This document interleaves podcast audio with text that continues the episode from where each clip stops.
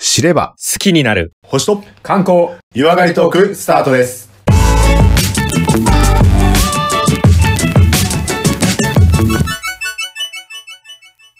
こんにちは、コマです。こんにちは、レオです。まずは番組のご案内をさせていただきます。このポッドキャストは相方のコマさんが星や星座、宇宙についての話をして、私レオが日本の観光についてお話しする番組です。また素人が話していることですので、間違いや不備がありましてもご容赦いただければと思います。番組では皆様からのメッセージ、リクエストを募集しております。宛先は小文字で k-o-m-a-l-e-o 数字の15ローマ字を見しますと、コマレオ15アットマーク gmail.com までよろしくお願いいたします。えそれでは、えーはい第102回でございます。オープニングを少しお話ししておりますけれども、ええー102回の話、うんまだネタネタ、ネタは尽きずにたくさん大丈夫ですかね？ー、はいはい、大丈夫です。あの、ねいろいろ最近はネタが多くて、宇宙ネタも多いんですけどそうです。ね。あの、宇宙ネタいろいろニュースでも聞きますよ。でもやっぱこう、連続でやっぱ放送されてるせいなのか、もう全、なんて言うんだろう、内容を知ってる体の記事がやっぱ多いので、ああ。あ内容的にね。そこを鋭く、コマさんがわかりやすく解説と。あ、まあ、あの、ちょっと知ってる範囲でなんですけども、はいはいちょっと、その、おさらいしつつ、だから、今回レオさんはね、初めて聞く方もいると思いますので、はい。ちょっとこう、知らないふりでね、あ、振り返りながら、ね。忘れてないと思いますけども、はいはい知らない体で、ちょっと質問していただければいいかなというふうな感じはします。もう番組の趣旨としては、うんリスナーが通ぶれるように、僕が通じゃないぶって、もう一回聞き直すってことですね。あまさにその通り、おっしゃる通りでございます。了解でございます。じゃあ、願いします。これであなたも明日からまた通ぶれるという、ね、リスナーのためにも、今回はどんなお話をいただけるんでしょうか？今回は、流れ星の件なんですけども、今回は人工流れ星ですね。はいはいはいはいはいはいはいは。はいいなんかなんか、なんか、過去にそんな話もしたかなと思うけど、じゃあ、どちらかというと、科学的な候補ですね。そうですね。はい、はい。ああの、ギリシャ神話とかじゃなく、あの、科学的な方の宇宙開発とか、そっちのお話でそっちの方で行きたいと思います。かしこまりました。はいじゃあ、これからね、流れ星の、まあ、人工的なものも含めて、はいはい。えー、いろんなニュースを、コマさんが。はいわ。かりやすく解説しますので、皆さん本は編ご期待ください。はい。よろしくお願いします。お願いします。はい、それではここからは第102回、えー、コマさんによります星や星座宇宙についてのお話です。えー改めまして、今回はどんなお話いただけますでしょうか？今回はですね、人工流れ星と言いましたけども、要はスターリンクです。スターリンクって、うん。あのー覚えてます？あの、ミスターイーロンがやってる、なんか、そうそうそうそう。これ何回かやりました。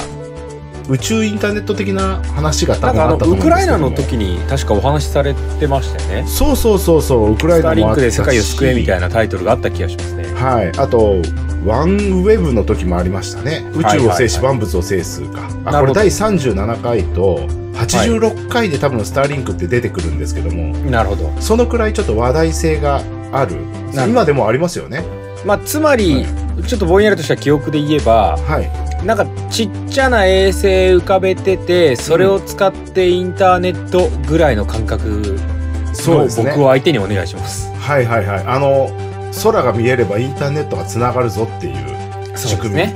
ですね。そうそうそうそう。うん。だから、あの、人口密集地でビルの建物のね、3階から空みたいなやつはなかなか難しいですけど、うん。僻地であれば、うん。自分の家から直接インターネットの通信を引っ張って、インターネットができるというような感じですね。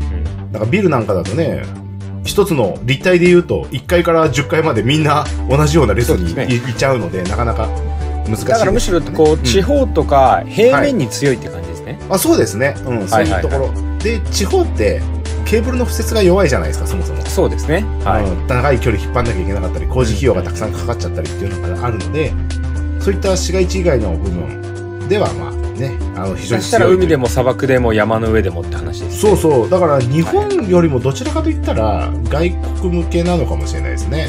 まあ、それうんが、まあ、衛星がたくさん飛んでるぞっていうのを含めて流れ星にうまくつなげていくという素敵なエピソードだと思わないですかね。まさにその通りで、人工衛星をたくさん飛ばすわけなんですけども、はい。その人工衛星が、はい。あのー基本的な軌道に行くために、あの、自分の担当の軌道っていうか、定位置に行くために、うんうんうんうん。なんだ、少しずつ加速しながらというか、回っていくんですよ、宇宙の軌道上を。え、勝手に、あとは回るわけでしょ？そのある程度の回るんですけども距離感で。うん。やっぱりこう、地球の全域にこう広がんなきゃいけないので、はい。同じ軌道上にいるというよりは、はい。上にも行くし、北にも行くし、南にも行くし、みたいな感じのはいはい。広がり方をします。あ、え、じゃあ、えどっか、例えば日本なら日本の東京の真上にいてずっと24時間かけて一周するってわけではないんですよ。まあ、そういうわけではないですね。ずっと、あの、周りに。あ、でも回ってますよ。回ってるんですけども、うん同じ速度で回るので、で、そのネットを介して、衛星を介して通信ができるというような感じ。まあ概要としてはそんなはいはいですね。で、それがはいまあ、えっ、と、衛星を使ったインターネットのサービスなんですけども、うん。ロケットで発射されてから、はい。しばらくはまとまった動きをして飛んでくんですよ。まとまった動きというのは具体的に？ロケットから射出されるじゃないですか。ああの、離断するんですよね。そうそうそうそう。離離断しますよね。うんあの時にある程度まとまって、うん。あの50機とかポポポポポポポって出しちゃうんですよ。じゃあ、あの、ファンネルたくさん飛ばすみたいにパッパッパッパッ。パッパってこう、ポポポポって出て、ふ振りまいていくわけですね。そうですそうです。はいはいはいはい。そうすると、まだ低い軌道で飛んでってる最中っていうのは、太陽光を反射してね、ISS みたいに光るんですよ。えっと、地球で見てる我々からの距離で言えば、はいはいはい。まだまだ遠くに向かってる段階でってことですね。そうそうそうそう。基本的には550キロだったかな。うん。まあそのぐらいの上空まで行くのが目的なんですけど、そこに行くまでの途中、で、もうロケットから離断しちゃうんですか離断するんですよ。うん。で、回りながら自分の担当ポジションに入っていくような感じになるんですけども、なるほどなるほど。うんえっと、でイメージをお伝えすると、500キロぐらいまでをそ、んに漂わせる計画だけれども、うんうんロケットで発射しますうん。。はい。500キロの手前だけども、もうポンポンポンポンと発射して、うんそれがだんだんこう、少しずつ加速しながら広く広く回って円を広くしながら500キロぐらいのところにたどり着くってイメージでいいですか？そうそうそうそう。それで、初めの段階ってやっぱ、あの、集団でこうまとまってるんですよね。あそうですね。はい、衛はい。星自体が。群れをなしてるわけですね。その時って、まだちょっと地球に近くにいるので、うん。太陽光を反射して、その衛星一個一個が光るんですよ。なるほど。まあ、はいキラキラするイメージ。キラキラするっていうか、反射してるので、きらめかないんですけどずっと見、ずーっと光るんですよ。で、あ、じゃあ普通に ISS 見れるわっていうのと同じような感じですか？同じような感じで見れるんですうよ。で、まあ大体明け方か夕方にこう見えるんだけど、はい。要は自分の真上の宇宙は太陽光はもうまだ当たってるのに、もう当たってるのに、まだ地表面にまだ光が来ないようなタイミングですね。地平線の影に隠れちゃってるような段階。はい。明け方ですね、普通に純粋に。明け方、いあの、夜のあれもあります。夕方もああ、ります。そう。あの、日の入り後すぐみたいな。そうそうそうそうそう。はいマジックアワーの頃ですね。そうなのかな。そのはいはい辺にこう見えたりするんだけど、それが結局まとまって見えるから、一個一個が連なって見えるんですよ。要は光の線になって、はいはいはいはい。電車のように連なっていくので、スターリンクトレインって言われてるんです。もう、矢追純一が見ちゃったら間違いなくあれだって言っちゃうやつですね。いや、でもまあね、まあ、連なっちゃってる。白みはありますけどもね。連なっちゃってる飛行体なわけですよね。そうそう。実際一番初めに、あの目撃された時には、はい、やっぱりそういう風に見方されて、なんだあの宇宙の連なった光はっていう風に見られたやつがうーんありました。。まあそれを蓋蓋開けてみると、スターリンクのえー衛星が連なってる状態だよっていうのが予定通りですけどねって。そうそうそうそう、そういう感じなんです。で、このスターリンクっていうのが、まだ全部で5500ぐらいかなしか飛んでないんですよ。え、もうでもそんな飛んでんの？うそうと飛んでるんですよ。で、最終的には4万いくつまで確か行くと思うんで、まだしばらく。そんなやっていいんだ？そうそうそうそう。あの、宇宙的な問題はまた後で触れるとして。そうだよね。なんか今、突っ込みたいもんね、はいはいそこね。飛ばし放そうでしょ？そうでしょ？今突っ込みたいかもしれないけど、後でまた触れようと思いますので。それで、そのスターリンクが移動しながら光ってるのをスターリンクトレインと言って、それが非常にこう見頃が、見応えがあるので、なるほど。ぜひ皆さんにこう見ていただきたいなというようなお知らせでした。うんはいはいはい。ってことは、じゃあ時間も場所、場所っていうか方角とかも分かるってことですね、人工的な。わかりますわかります。で、これはいろんなサイトがその時間と方角っていうのをうん教えてくれるので、うん。もうインターネットで、えースターリンクトレイン見どこ見出る、没とか。そうそう、見れるタイミングとか、いつ見るの？みたいなやつで検索すると、はい出てきてくれます。じゃあ UFO は、UFO 発見気分にもなれると。そうですね。はい。でも、どうしても雲とか出てきたり、環境の。状況にもよるので、なかなかいつでも見れるっていうわけじゃないんですけども、あとは、それは人工衛星が見れるのと一緒ですね。そうそうそうそうそう、はいはい。一つ大きなのが出てくるのが ISS だとしたら、ほんと細かく連なったものが並んでるものがスターリンクトレインで、打ち上げた直後っていうのは、本当にもう棒に見えたりします。光の棒が。連なりすぎてね。くっつきすぎてね。はいはい。はい。で、これで時間を置いていくと、少しずつふわーっと。距離が、あ拡散してえっとね、割とまっすぐに離れてきます。ああ、じゃあ、真横に広がってくんだ。うん、最終的には広がるのかもしれないですけど、もしかしたら列ごとにこう、打ち上げてるすごいですね。もうなんかドローンのショーみたいになってる。あそうそうそうそう、そういう感じで、こう飛んでくっていうような感じになりますね。はいはい。はいはいはいはい。で、日を追うごとに広がっていくので、最終的にはかなり距離が空いちゃうので、1個飛んでった、2個飛んでった、3個飛んでったら1個目消えたね、みたいな感じになるかもしれない。そんなにこうえ広くなるかもしれません。と広がってく感覚は、はい。その日一日明け方見てたら広がっていくのか、あそれとも翌日翌々日って見ていくと広がっていくって、ど、どっちなんですかえっと、1日ずつ広がっていきます。あ、じゃあ、何日間かかけて広がっていくのが分かるって感じですね。大体打ち上げてから、はい。多分すぐもう翌日の夜ぐらいにはタイミングが合えば見れて、で、その時はまだ棒状に見える、棒状ですねで、そこから1週間ぐらいが割と見頃で、うんじゃあ、どんどん開けていくそうそう、どんどん。感覚が広がっていくっていうような、うんじゃあまあ、定期的な観測をしてると、あ、昨日より広がってるねっていうのが分かるんですね。うんうん、そういう感じですね。うん。で、このインターネットサイトのやつも、いつも更新してくれてるので、うん。割と検索すると、明日の朝これ見れますっていうのが見れたりする。それ個人がやってるんですか？それとも、なんか、スペース X 社がやっまあてるんですか、、言ってしまえばね、あのーキラキラお出かけブログっていうところのやつを私はよく見るんだけど、完全個人感ありますね。そうそう。この人はどこから、どこから調べてるかわかんない。英語まあ、ができるから外国のサイト。戚なんじゃないですか。まあそうかもしれないですけど、うんこの人のサイトは割と、どこに、どの方向でっていうのがしっかり出てくあ、るじゃあもう、スターリンクマニアがいるわけですね。そうですね。はいはい。だからこれを見てから、ねあ、今日5時ぐらいに出るんだって思ったら、ちょっと仕事中断して、空見上げて、どこだかあ、じゃあもうコモさんはももう何度も目撃されている？え、私はもう、タイミングが合えばいつでも見てるんで、もう、7、8回とか。もう、スターリンクトレインマニアですね。うん、でも、一番初めが、全然知識がない時に見れるよって言って、見た瞬間が、はい。もう本当に、なんだろう、連なってる棒状のものが見えて、タイミングよく。なんだあれってやっぱ思っもう俺目やられたかもって思いますね。うん、な、何が飛んでんだっていうぐらい繋がってたんだなるほど。よく見えて。なるほど。うん。これはでも繋がってる姿っていうのはね、割と一見の価値ありですね。じゃあ、えっと、うん。流れ星っていうちょっとタイトルもあったんですけど、はいはい。感覚的にはもうヒュンって消えるっていうよりはなんかキラキラしてるものが見える。あ、そうそうそうそう。えっ、と、割とゆっくりと走ります。で光ってて動いてるものが見えるねってイメージですね。そうそうそうそうそう。はいはいはい ISS に言ったら連なる ISS みたいな感じですよね。なるほど。じゃあ余裕で願い事も言える感じですね。あ全然言えます、普通にこう。はいはい。だからこれはもう、1回に飛ばすのがだいたい20機から50機ぐらい飛ばすんですよ。へだから連なってくるのも、もう1回2回さ通っちゃっても、もうずっと50機通るまで見てれば結構長い時間かかって飽きちゃうんで。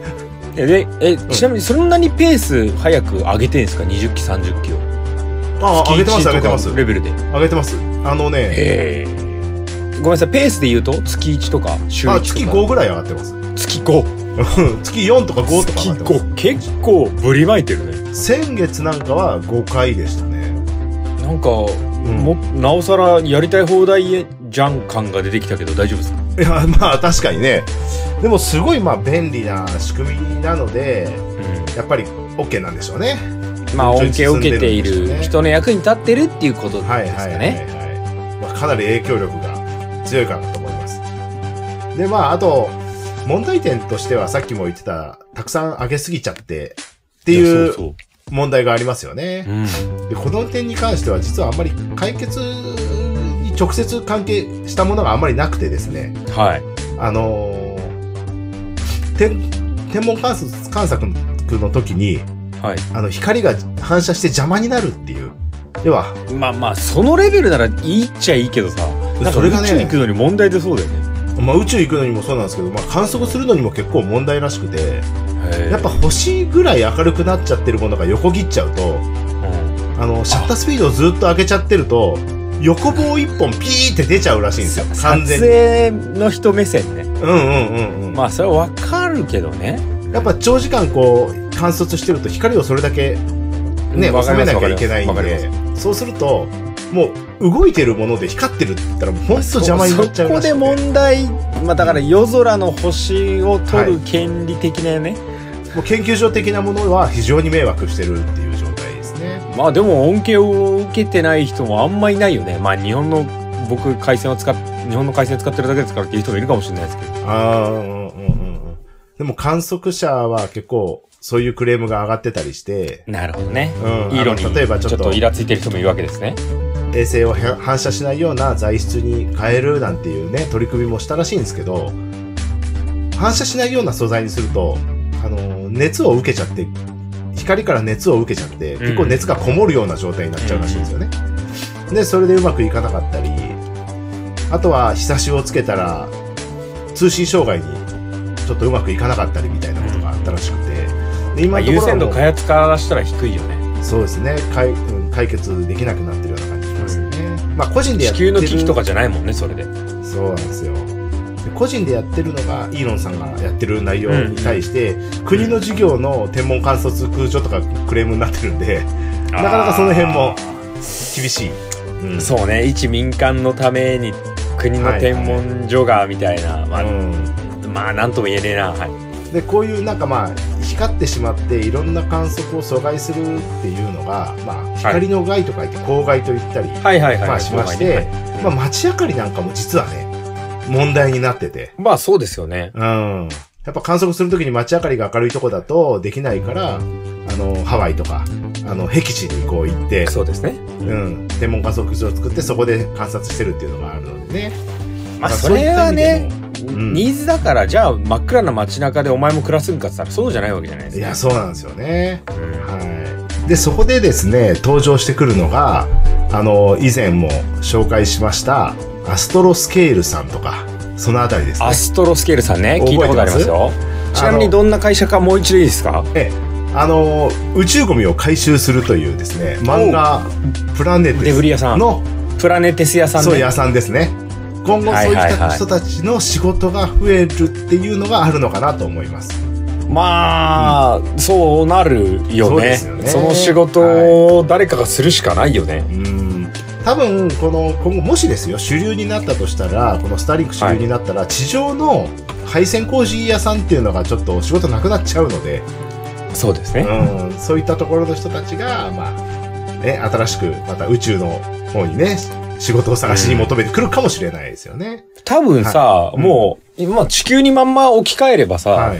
何でも物作っていいっていう時代じゃ今ないわけじゃなはいいですか。はい。そうですね。なんかこう、リサイクル税みたいなものも出てくるわけじゃない出ですか。てきますね。はい。ね、あの、作りっぱなしじゃなくて、うん壊すのだって金かかんだよとか。はいはいはいはい。だから多分、今こそね、その1個打ち上げるのにいくらみたいな、はいはいあのコスト以外のものはうん。かかってないと思いますけど、うんうんうんうん。多分その、宇宙税みたいなものとかね、はいはいはいはい。1個あげるからには1個回収するだけのお金払いよみたいな風にはなってくるでしょうね。うん非常にこう機械がコンパクトであとは通信機器に関しても持ち運びできるようなアタッシュケースぐらいの重さのもので持ち運びできるような通信機器なんですよね結局。そうするとあの、スターリンク自体がですか？そうそうですそうです、はいはいはい。そうするとまあ、個人で持ってるっていうのもちょっと多いかもしれないですけども大規模施設を作るっていうコスト的な面よりももしかしたらトータルで言うとコスパだとか運営費用なんていうのは安く抑えれるかもしれないですよね。ちょっとわかんないですけどまあまあ確かにそうですよね。あの、はい。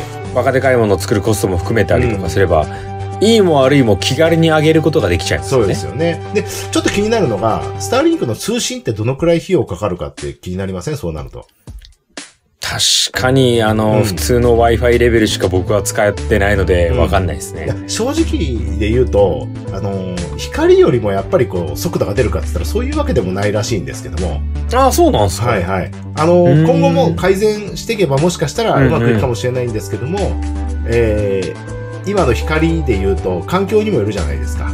例えば同じ光回線でこう枝分かれしたのをたくさん使ってれば、そこ遅くなる、はいは密集してる時間に遅くなる占するかどうかとかね。やっぱあるんですけども、まあ個人が通信機器を持ってれば、それによってこう遅くなるっていうのがそれほど緩和されるのかもしれないなとは思いますね。うんあうんの、あアンテナで衛星通信したとしたら。うんで、なるほど。一番初めの初期設定の金額で言うと、日本円で7万、8 8万弱ぐらいでセットが購入可能だそうです。で、えっと、マイうん、スターリンク契約ができるってことですね？そうですね。あの、機器の購入、はいはいはいはい。プラス、あとは、その、基本通信価格っていうのも、またいくらかっていうのが、うんいろんなグレードがあるらしいあの、ベーシックプランがあったりとか、はいはいそういうやつですね。ええはいはい。そのプランを見る限り、確か1万ちょっとぐらいで月があたりかかるんですよね。まあ、それを高いと見るか安いと見るかっていうのは、多分環境とか速度にも。そうでしょうね。街中だったら不要だけど、これから砂漠行きますだったら確かに欲しいかもねって話ですよね。でも引っ越しなんかでも、まあ例えば家を賃貸に出して自分が引っ越すっていう時にも、まあ光回線っていうのは必要なくなってるので、アンテナ持ってうんうん次の家に引っ越すだけで済む。そうか、自分のためだけに届けてくれる契約ってまあ、ことそうそうそう、そういう系場所ではなくてはい。で、はいはいはい。配線が必要ないってことであれば、今後もうんついて持っていくことができるっていうのはやっぱあるかもしれない。メリットとしては。はいなるほどはいなるほど。まあ、しかもやっぱ都に都心よりは田舎向きですよっていうのはやっぱ覚えていただいて。あとね、アンテナ。まあ、ただ、あと通信速度は、マックスではないってことですよね、今うん、地上にあるやつ。はい。あとは、あの、ちょっとこう、あんまり関係ない人もいるかもしれないですけど、都心で住んでれば、やっぱこう、南側の窓辺ってさ、スペース空けるじゃないですか。ベランダ、ベランダ窓辺。日当たりがいいからね。そうそうそう。うんどうもこの、日本で通信する場合、衛星回線する場合は、ちょっと北寄りとか真上がいいらしいんですよ。なるほど。うん。そうすると、北側にうん空が広く開けた方がいいわそうなんですよ。だから北側にでっかいビルなんか建ってしまうと、もしかしたらその辺で通信が難しいことがあるかもしれない。っていう、まあ、まあ余談ですけどもね、そんな話なるほどじゃないです。はいはいはいはい。で、今現状ですね、さっきもイーロン・マスクさんが、えっ、と、5500ぐらい以上、はいだいたい衛星をひあの、うん打ち上げてると言いましたけども、やっぱはい我々としてはですね、その打ち上げるロケットの方もちょっと気になるわけですよ。私個人的なね。そうですね。はいはいはいまあ、イーロンのことだから、うん生産性を求めてあの、何度も使えるやつやってんでしょうね。だからまさに今どのくらいの生産性が取れてるのかなってやっぱ気になりまして、ちょっと調べてみました。はいはいはいおうあの、ファルコン9ロケットっていうので、基本的にはいバンバン打ち上げてるんですけども、あの、上がってまた戻ってこれるやつね。はいはいはいはい。はいはいはい。これでまあ、打ち上げの成功率っていうのは97.8。で正直これあんまりちょっと低くね？97.8なんですよ。成功率が。で、これあんまり実は当てにならなくて、あの、イーロンさんうんあんまりこう、失敗だって言わない人なので、あ失敗してもこれ負け惜しみ天才がよくやつ。そうそうそう。俺は成功のためのうんうまくいかない方法を知っただけだみたいな。そういう感じの前向きな発言なので、ね、あれ難しいんですけども、でもまあ、リサイクル率っていうのが結構すごくて、まあ、使い捨てよりはね。うん。でうん。このロケット、ファルコン9ロケットっていうのは、やっぱ1段目、2段目、あとはフェアリングっていう先端の部分っていうのがあって、その中に、フェアリングの中に人工衛星がたくさん入ってて、最後飛んでく最後まで飛ばすやつね。はいはいはい。うん。で、やっぱこれ予算の一番かかる部分で言うと、1段目ロケットの、えー燃料がたくさん入ってて、こう、バーンと飛んでくるロケットエンジンですね。あの、下の、はいはいい一番ジェット噴射が出るとこそうそうそうそうそうそう。あとはいはいはい1段目ロケットがやっぱ全部のコストの60%を占めてるらしいんですけど、うーん、まあ、かかりそうな気がする。はい。で、1段目のロケットのうん。再使用っていうのがすごいこう上手にできてて、へえ。はいで、まあ、打ち上げ能力が落ちてしまうっていうのはちょっとあるらしいんですよ。その戻ってくるときにうん噴射してね、またうまく止まんなきゃいけな。はいいはいはい。地上に降りなきゃいけないっていうのもあるので、能力は低下しちゃうんですけども、このリサイクル率っていうのが非常に効率よく回ってるらしくて、うんうんうん一番よく活用してるものだと、もう10回以上運んでるみたいです、宇宙に。そのロケットの、バーってジェット噴射出る土台が、10回リサイクルできるってことだ。今のところ10回以上のつわものの機種もあるそうです。お、結構だね。そうでしょ？今までむしろ使い捨てだったのが信じられない世界だけど。はいはいはい。全部のね、あの、ロケットの費用の60%が10回以上もリサイクルできてる機体があるってことなんですよ。じゃあ上までバー行って途中まで上げて、あとはいけるよねって言ったらそいつはふやふやふやそうそうそうそう。戻ってくるわけですよね。で、試合がシャーってこう燃料。だから一番最初のエイヤー係ですよ、はいはい、エイヤー係です。はい。で、はいはいはい。結構あの動画なんかで失敗するシーンだけがこう取り上げられちゃってはいるけども、打ち上げ頻度にこう換算したりだとか、あのーすると結構成功してるのかなというふうに思いますし、まあまあね。うん。実験の段階で落ちてるものに関してと、あと実際の打ち上げで落ちてるものっていうのは多分やっぱ違うと思うんですよね。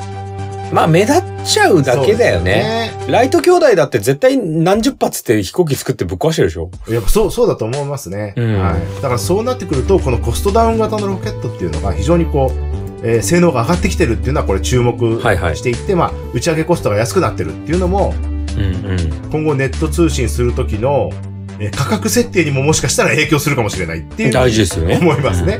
はいはいはいはい。で、この、やっぱスターリンクの衛星がたくさん、こう、普及が進んでくると、やっぱりさっきの宇宙の掃除屋さんが頑張る機会が増えるかもしれないっていうのも、そうですねあるわけですよね。デブリ掃除屋さんね。これ日本でもね、まあ、スケール出てくるしかないよね。はい。いろんな会社とこう協力してよ、あのー援助もしてもらいながらやってるみたいですけども、今後これアストロスケールさん、私もあの調べてみます。もうちょっと。これ非常に興味湧いたのでね。そうですね。はいうん。多分2回目になるかな。前回もやってるはずなので。でアストロス、アストロスケールさんでしたっけ、うん。その、はいはい。デブリ回収したろかっていう会社もね、はい。今後は多分、まあ、ぶっちゃけ宇宙ゴミが出れば出るほどいやる仕事が増えるってことですよね。そうですね。はい、発注者先も増えるでしょうしね。まあそうですよね。うん。あの、あんまり儲け出しにくいような感じもしますけどもね。まあまあ、うんちょっと言いづらいけどね。まあ確かに。仕事だと思います。宇宙観測にも宇宙開発にも。そうそう。はいはい。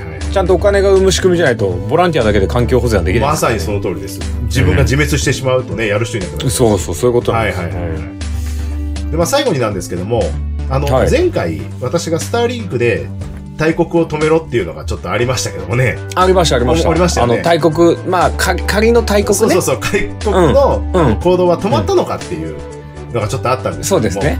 はい。あの、やっぱこう影響がありましたよね。あの、あの一般人でも、はいまあちょっと対抗する力になるんだよって話がありましたよはい、ね。ありました。で、前回の時にはね、こういう、まあ、取り組みがあって、えー情報戦に非常に頑張ってると。あとはドローン部隊なんかを活用して、ドローンがもう、あっちの大国に対しての脅威になってるっていう紹介もさせもらいましたけど、実際止まったのかって止まってないですよね、その。まあ長引いちゃってます、はい本当に。はい。で、よくよく調べてみたら、イーロンさんは援助をやめたそうです。そうなんだ。これにはちょっと理由がありまして、俺、そうだよ、せ納得だよって思ったんですけど、はい。あのーまあ、攻められてる方の国がですね、はいはいはいやっぱりこう、ね、衛星のおかげで息を吹き返して反撃に出るわけですよね。そうですね。あの、大国に向かってはいみんな協力してくれと。はい。はい。なるわけですよね。で、反撃がどんどん続くと、今度はそれって攻撃に変わりませんかみたいなことになるわけですよ。難しいところで、防御防は、御はいつの間にか攻撃になる。世論は防御はいいんですよ。でも、なるほど。攻撃に関してはネガティブな意見になっちゃうんですよ。そうだよね。はい。で、そ正当防衛もやりすぎると罪になりますからね。で、結局そういうことがあって、今まで攻められた土地よりも、ちょっとこう、深めに入っていくとか、そっちって微妙なラインだねって、そこのディフェンスに、あれ、それ使っちゃうのみたいなことがあったらしくて、なるほど。ちょっとね、そのぐらい戦争に影響を出してしまったのが、このイーロンさんのネットの協力だったんです、ね。なるほ。どね。はい。なるほど、なるほど。だから、まあ、あの、世論を敵に回すわけにはいかないもんね。そうなんですよ。でね。やっぱこう、情報が途切れてしまうと内情がわかんないけども、内情をはじめは世界に広く知ってもらうための情報戦であって、うんうんそれをそうですね兵器に使い始めて、ディフェンスだったけど、ちょっとオフェンスになりつつあり、うんそうだよね。そう、反撃もどう過ぎてしまったので、ちょっとどうかなって思ってる時にやっぱりこう、大国側から、あの、マスクさんの方に、ちょっと脅迫めいたメッセージが届いたらしく。あうん。あの、プ、プー、プー、そうそうそうそう。さんから、まあ、プーというか、イーロンさんにあの、宇宙お前のせいでちょっとと、うん。ちょっと、やめ、やめてくれよじゃないけども、お前善意でやってるかもしれないけど、うん。結構それでうちはうちで、あの、今のところ残酷なそちら敵対してるわけではないから責めないけども、あの、この行為は完全に戦争の、あの、加担してるよねそうそう、加担してるよと。いうふうに、大丈夫かそれと。国として敵になっちゃうぞみたいなこと、やっぱあるんですよ。にね。で、イーロン対プーチンやったらこの世終わる。そうでしょ、まあそういうことがあって、今は収まってないですけども、やっぱイーロンさんもちょっとその辺は自粛して、生還せざるを得なくなっちゃったっていうような状態で、今はこう戦争がちょっと続いてるような感じですね。じゃあ距離を取ってると。はい、うん。まあ、あくまでも宇宙開発ですよとうん。。そうですね。だからこの辺りが早く収まってね、あのーまあロシア、大国の方も、大国の大国の方も宇宙開発にとっては非常に必要な国だと思いますのでいや、そうなんですよ。はいちょっとじ地球の領土取り合ってる場合じゃないんですよ。うん、やっぱね、今の国際宇宙宇宙ステーションも協力してやってましたし、次のね、宇宙ステーションちょっと別々でやるような話になってますけど、月の周りのやつとかもね、その辺もうん。ぜひ協力してやっていただけたらなというふうな思いもありまして、今日はあの、スターリンクトレインの話、ちょっと脱線しましたけどもね。いやいや、まあ、結局最後は世界平和に持っていくあたりが、やっぱこの番組のいね、やパーソナリティだなと思いますよい。や、こうやっぱ、星を楽しんでいられるのも安全なうちというか、そうですね。世界平和のうちだけしかやっぱこういったこといやもう本当そうなんですよ。観光星を眺めてロマンにしてあるのも、はい観光するのも世界の平和があってこそだと。まさにその通りだと思います。はい。メッセージ性が違うよね、コマさんは。あんまり褒めないでください。うん。いやもう多分これでね、明日のヤフーニュースは、やばいと思いますよ。な、ないです。あの、ついにコマさんが世論を切ったと。でも、もう少しでもね、これで、こう、理解がね、広まってくれれば。いやそうなんですよ。そうなんみんですよ。なで星眺めようよって思います。そうです。うん、世界でみんなで ISS やスターリンク眺めましょうよって。そうですはいね。で、みんなでスターリンクに限らず、その、はい宇宙ゴミについて話し合った方が、俺はいいと思うんだ宇宙よね。ゴミが、やっぱ世界をつなげるようなところあると思いますよ。確かにその、よくあの、僕の考えで、うんね、あの、共通的って意味では宇宙人が攻めてきたら地球平和になるっていう説ある。そうそうそうそう。ね？うんだからその、物理的な生き物がはい攻撃してくるっていうよりは、うんその、地球規模の問題があるから、そうですねまあ、。ちょっと一回スまとめようとストップと領土の取り合いじゃなくて、まずクリーンアップしようと。そうですよね。確かに。うん。まあ、不可抗力でね、あの、増えてしまったデブリですので、誰のせいでもないと言ってる人が誰か一人いれば、私はいいような気がしますね。みんなで。処理しよう。誰のせいでもないし、うそれはさておきって、まあまさに今あの、地球の環境問題と一緒ですよね。んはい。そうですよね。なるほどねはいじゃあ、いろんな世界のこう環境だとかっていう中に、うんはい。そのうちまあ多分宇宙のそういう保護が出てくるであろうという未来を多分僕らぐらいになっちゃうとはい。先に話しちゃうんだよね。そうそう。うん。